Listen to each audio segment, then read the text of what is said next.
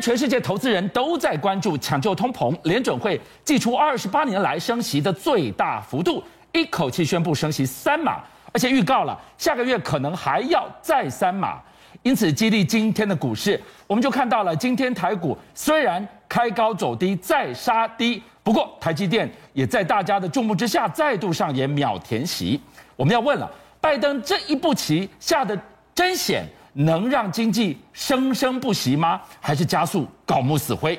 接踵而来的冲击会是手握现金才是王道吗？但这样会不会坐等被通膨怪兽给吞掉呢？今天开始，我们要请商周的总主笔国珍带我们从拜登的升息三码险招救通膨来看起。是。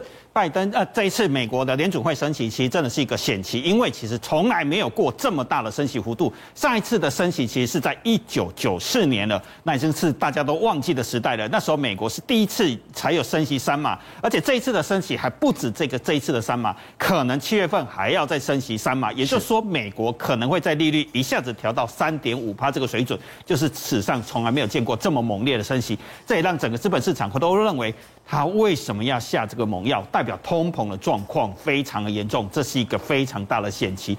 联准会已经是太晚升息才会下的这么猛，但是美国的资本市场还是肯定它，因为总比没有做好吧？因为这个有做总比没做好，而且他还预告哦，七月下个月可能再升三嘛，升息一切都是为了对付这个通膨怪兽。通膨全境蔓延的情况之下，他如何一步一步改变消费者花钱的习惯？而在这个习惯被改变之后，如何牵动我们的荷包？包含投资人，他的投资标的会因此被迫改变吗？是，其实要看美国的通膨，我们来看这张图就可以看得出来，这是沃尔玛的营收的图。沃尔玛的营收从去年我们把它抓了一整年了，哎，你发现它的营收都没有改变，都维持在跟年比较的话，大概涨了增加百分之二哦。是。可是我们来看一个所谓的营业利润率的年增率这条线了哈，结果发现它的营业利润是在往下掉了，而且赔了百分之二十三。代表沃尔玛在做什么事？他在降价，甚至他在赔本出库存。所以 PwC 就针对全球消费者就做了一个报告，九千多个消费者，不管是线上实体的，有百分之将近百分之五十的消费者认为他在食品跟杂费的消的支出预期会增加。所以有百分之二十的人说，我会减少消费在其他地方，我尽可能买食品跟消生一般的生活用品，但是有很多东西就进一步问你会减少什么？有百分之三十七其他的高端的商品我会减少，百分之三十几大概会把运动体育文化商品给减少，就是我不太会去健身房，我不太会买健身器材的。有百分之三十的人可能不会去外食了。也就是说，所有的消费都会减少。就是我们看到这张图，沃尔玛在想尽办法做什么？他想办法拼住他的营收。可是美国人的荷包越来越薄，我只好降价，甚至我利润率是往下掉了，在卖东西。逆风吹过来了，观众朋友，你这个让我联想到，当他的荷包就这么多，但是万物齐涨，我生活用度光吃就已经。吃干抹净了，我已经用完我的钱，我就没有更多的钱去娱乐、去消费、去买电子用品。那我的电子呢？我的半导体呢？我的晶片呢？是不是连带受到冲击跟影响了？对，所以这个就是可以看出美国消费的变化。那再来，我们还是要看另外一个东西，其实是关心到整个升息这么猛烈的时候，你问的这个问题，半导体或汽车这些消费会怎样？这是美国历年来升息对全球的影响。这个这个其实是最值得大家担心的问题，就是美国只要每次的升息这么猛烈，又回到一九九四年升息。那次升息之后发生什么事情，你知道吗？东南亚的金融风暴，就亚太金融风暴，因为美国是升息的太快，它整个资产都泡沫。那时候葛罗斯那个去放空所谓的东南亚的股市，就是因为当初他勾住了美元汇率，可是美元狂涨，反而他撑不住了，就一下子崩跌了。再后来就是我们看到了，到两千年之后掉，美国一直往下掉之后又。有来自升息是金融海啸之后，结果那时候发生了什么事？美国开始升息，发生了欧债危机，欧洲五国就是那个诞生的。所以这次升息，大家最担心是担心的是全球都在通膨，可是很多国家的体质并不好。如果美元快速把钱收走，因为美国的利息好，一下子涨到三点多，全球资金大逃亡都回到美国，那金融危机的风暴或是各国的债务风暴会马上发生。这就是我们现在说的两难：你怎么样让现在通膨软着陆？太慢。通膨继续肆虐，太快可能都伴随着另外一个灾难要发生。那我们在录影的同一个时间，观众朋友，央行正在开理监事会，我们也要跟进美国随之决定升息吗？会怎么样？对，台湾是一定会升息的，而且升息的幅度会非常的大，因为美国一下子升了三码的话，对。于资金就会造成一个效应，是所有的资金会快速回到美国去买美国的公债，或者是去买国投资的商品，因为我光投资三点五趴，我就划得来，比台积电的殖利率都恐怕都还要高，当然台积电有它的成长力道，所以如果保险的资金会快速回流到美国，那为了留住资金，全世界的国家，如果你体质好的，就会选择在升息，所以台湾一定会在我们三月已经升一次了嘛，这一次一定也会。跟进，那对我们大家的冲击就要很小心了，因为所有的我们的负担就会变多了。不管你是二十年期的房贷或三十年期的房贷，它只要升了零点五码，就是百零点二五趴，就是你每个月都要多付五百块钱，将近五啊四百九十六或四百六十四块。那啊四百六十四跟四百八十六块，如果它升息一码的话，你就要付一千一百六十五块，或者是一千两百二十二块。房贷族辛苦哎，东马是越付越。房贷越轻松，结果在这一个多变的年代，是越付房贷越重啊！所以升息是一个猛药，就是会造成所谓的民生消费也会同步萎缩。所以通常为什么会说这一次的美国升息实在升得太晚？它没有在美国股市最好的时候去升息，反而在美国股市开始往下崩跌的时候，它才赶紧下这个猛药。这也是大家觉得它。升得太晚了，所以就会看到今天台股、台北股市的表现就会出现这样的状况。虽然美国在昨天其实是大涨了三百多趴，而且马上反弹回去，可是台股今天早上一开始是台积电，今天也是台积电除息的日子，它虽然一秒就填息了，可是台股在涨了两百多点，将近两百点之后，它一下子在十点半左右开始往下杀。收盘的时候反而跌了一百六十点，等于上下其实也有差了三百多点。大家对于整个到底是利空出尽，还是利空淡化，还是其实真正的大危机正在后面发生？大家是担心的这件事情。好，国珍听到这个地方啊，投资朋友就关心一件事：现在难道所有的投资管道都是沉默的，最后只剩现金是王道吗？但如果满手现金，我等着让通膨怪兽来啃咬我吗？我该怎么办？对，这也就是大家担心。就是回先回答你刚才第一个问题是库存到底有没有增加？沃尔玛在销库存，台湾的手机或者是晶片其实库存在增加了。如果我们用第一季的数字来看的话，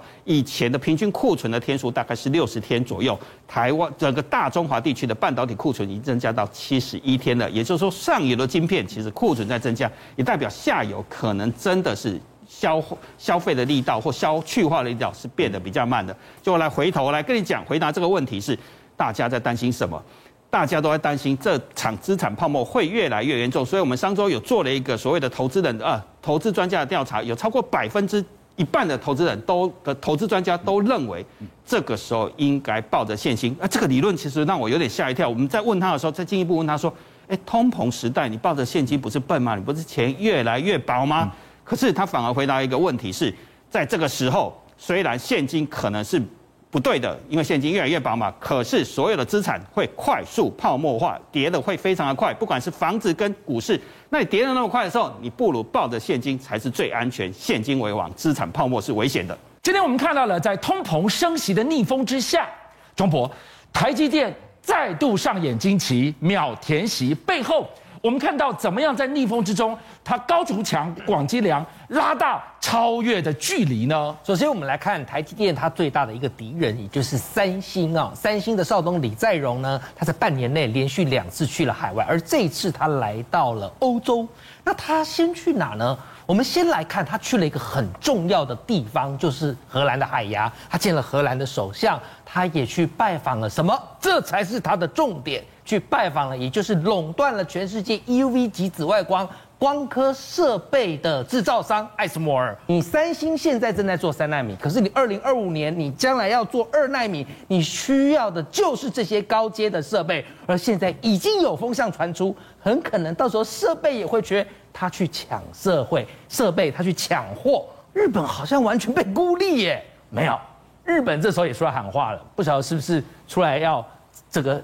这个刷存在哈，日本说我们现在二奈米样本也做出来了，而且我们背后有美国当靠山，哎，真的哎，美国英特尔、IBM 哦，他们现在也都有二奈米的样样本哦 sample，所以他们跟日本一旦如果合作，你看我们列了这个表格，哇，连那个行事历哦，你大大事记都列出来了啊、好，但问题是日本他做二奈米跟美国合作有点怪哈。美国有我们不就好了吗？果然有人就突破盲肠了，叫刘德英，台积电董事长刘德英就马上出来突破盲肠。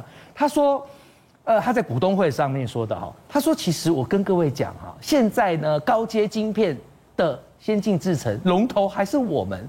日本跟美国合作，那可能只是个备案而已啊！什么叫备案呢？意思就是说，那如果你全世界的供应链都集中在台湾，那美国到时候真的要是遇到台海战事的话，那美国该怎么办？所以你说来说去，龙头还是台积电嘛？买一个双保险的概念啊！当然要啊，买个双保险啊！好，那到底台积电有多强大？强大到美国都会怕说，如果你每三每三出代志哈，来。根据日经亚洲的报道，台积电在这一阵子，你知道他，我真的觉得他才是标准的鲑鱼哦。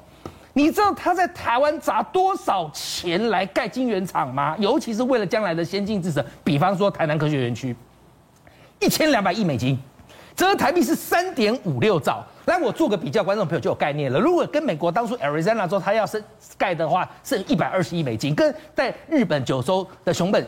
熊本九九州熊本市要盖的话，是才花八十六亿美金。他在台湾花了一千两百亿美金。他从北到南，你看那个地图，从北到南几乎啊每个地方都有台积电的晶圆厂，二十座啊，连电也开始在这么做。他要拼的是什么？他要拼的就是我刚才讲的嘛，二纳米的晶圆制程。来，他现在的进度哦，刚刚李在镕他说，我我们二零二五预计，日本他说我我们跟美国有在合作。人家台积电没有跟你预计，也没有跟你在正在合作什么的。台积电现在他直接很霸气的跟你讲，他说我二纳米的 sample 已经出来了，良率非常好，年底试产部队就开始上。到了接近年底的时候呢，台南科学园区那边他可能就会开始干嘛？进行所谓的装机哦，然后再来呢，二零二四年它是正式试产，二零二五年上市量产，人家多霸气呀，所以。高阶晶片的龙头还是我们台积电，邀请您一起加入五七报新闻会员，跟俊相一起挖真相。